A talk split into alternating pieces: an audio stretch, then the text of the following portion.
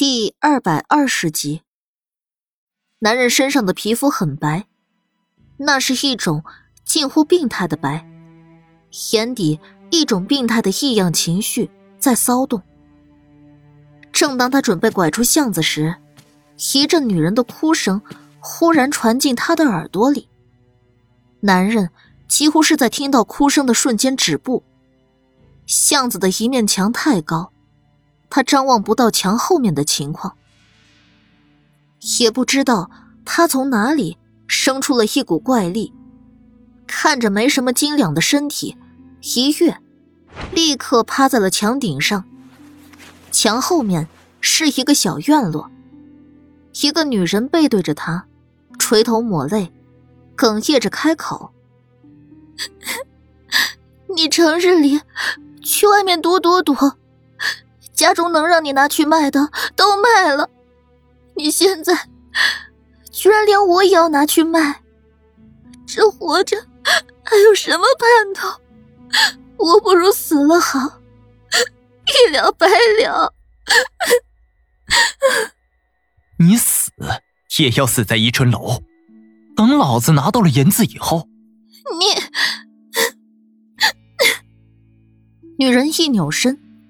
捂着脸跑出院子，女人的相公追了两步，停下来，冷笑一声：“跑，老子看你能跑到哪里去？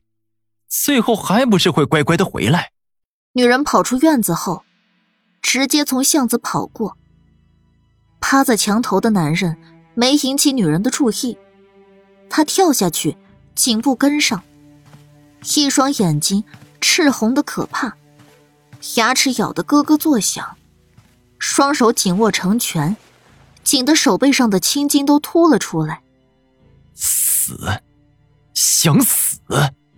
男人从喉咙里低喃出这几个字。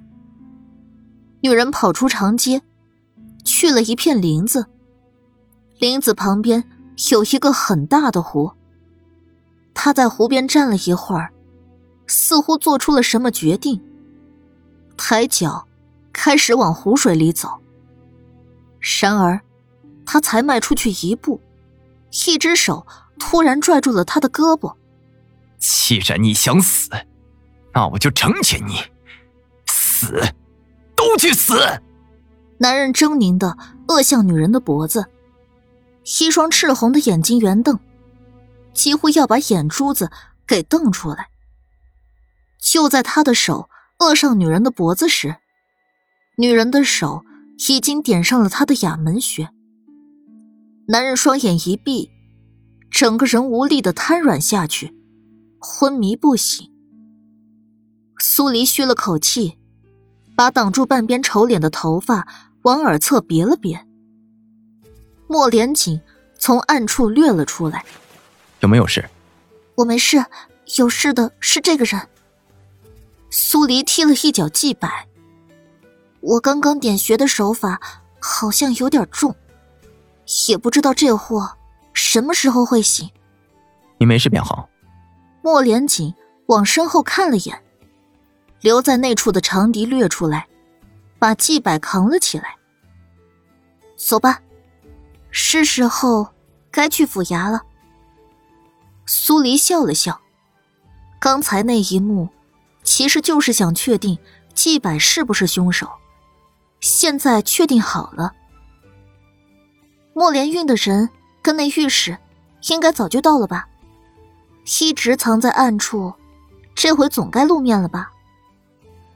御史其实是莫连运的人，他之所以提议要把御史找来，就是要让莫连运的人内斗，就当是他。再讨回一点莫连运当初设计他的利息，剩下的来日方长。一行人往府衙走的时候，苏黎侧手瞅了眼莫连锦：“你刚才跟我对骂，貌似很熟练嘛。”莫连锦眉头轻微蹙了一下：“不是你教我的。”“虽然是我教你的，可你学的也忒快了。”我还真有点担心，万一哪天你混不下去了，是不是会把我卖了？苏黎打趣了一句。莫连锦唇角一勾，若是要卖，也是卖我，比起你来，价格要好。这是嫌他没他好看吗？他已经很久没嫌他了，突然被他毒舌一句，还真是有点不适应。到了府衙，苏黎亲自敲响了衙门外的大鼓。那些散在外面找人的官差，听到鼓声震天响，纷纷折了回来。一回来，便瞧见自己要找的大公子，就在敲鼓那几人的手里。而敲鼓那人，半边独一无二的黑脸，一身黑衣，韵度显眼，可不就是那传闻中的战王妃，皇上亲封的女官吗？当即，有人溜进府里禀报，剩下的人齐刷刷的跪下行礼。苏黎敲完鼓，看了眼跪着的人，然后故意指指长笛肩上扛着的祭摆。这人你们可认识？一个官差大着胆子道：“认识，是府尹大人的大公子祭摆。”是吗？苏黎冷笑：“他方才要杀我，既然是季府尹的大公子，那这件事就好办了。”我倒要看看，季府尹会给我一个什么样子的交代。说完，他跟莫连锦率先往府衙公堂走，长笛扛着祭摆随后。外面的那些官差相互对视一眼，赶紧各司其职，也进了公堂。祭柏被扔在地面，仍然没有要转醒的迹象。两侧官差临危站好，每人手里皆拿着一根杖棍。有听到鼓声的百姓围拢了过来，想看看府衙要审一个什么案。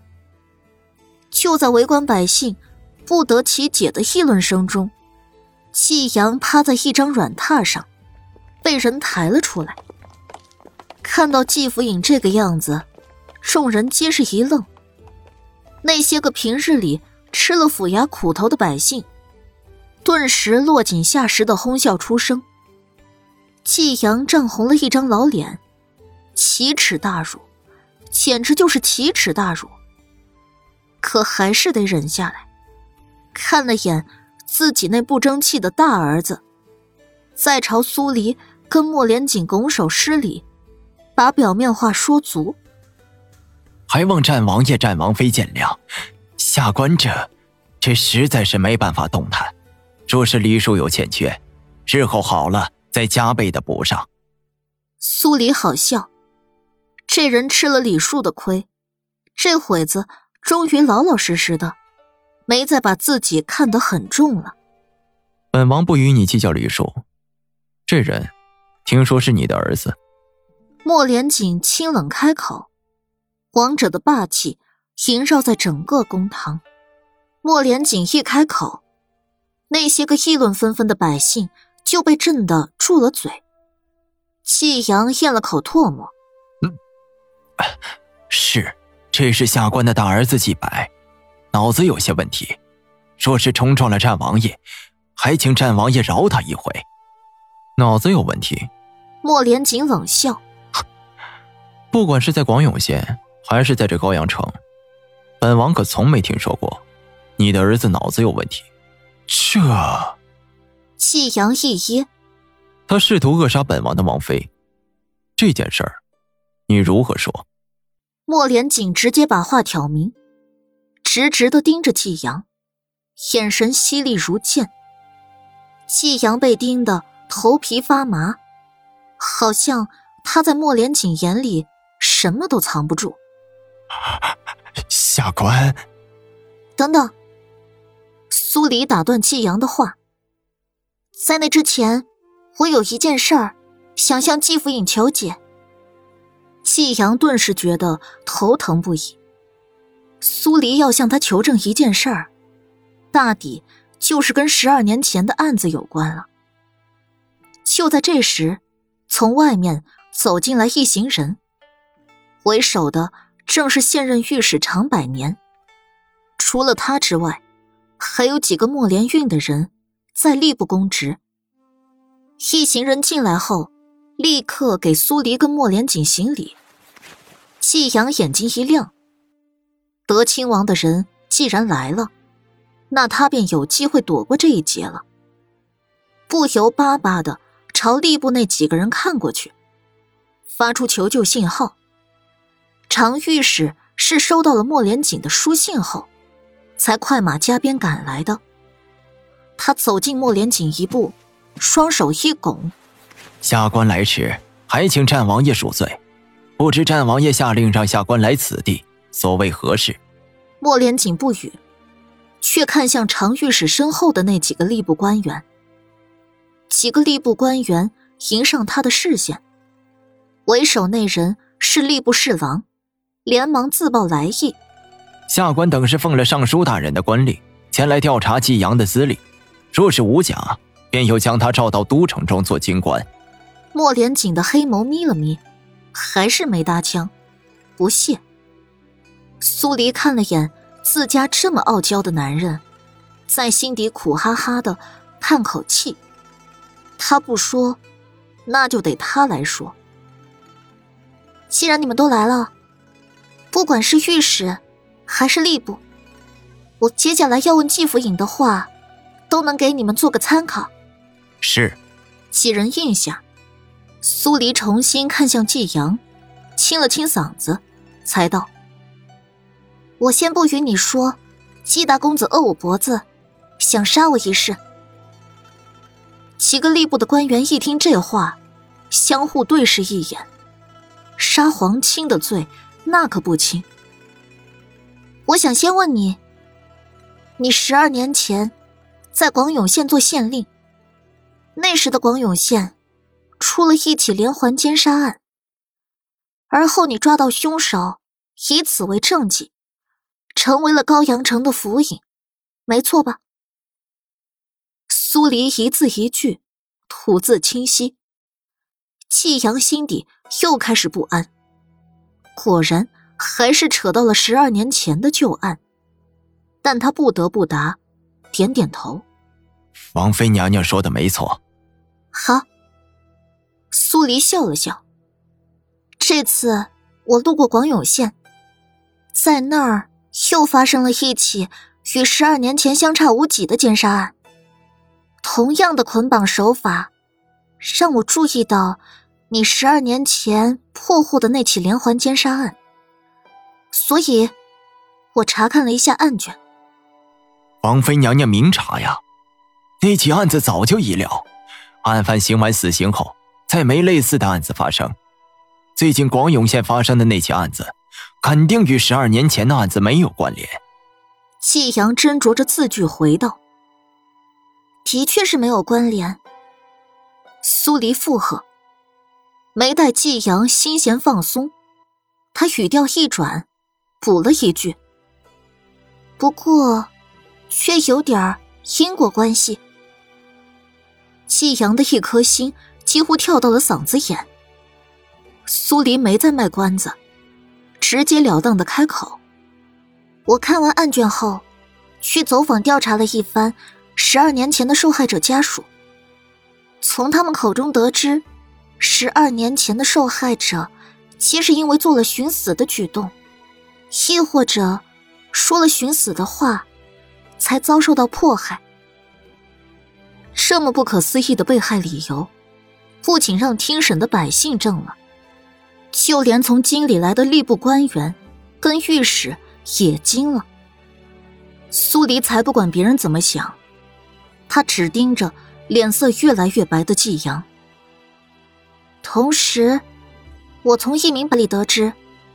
在第四个受害者被害前，曾看见过你的大公子，也就是季柏，停留在第四个受害者家门前。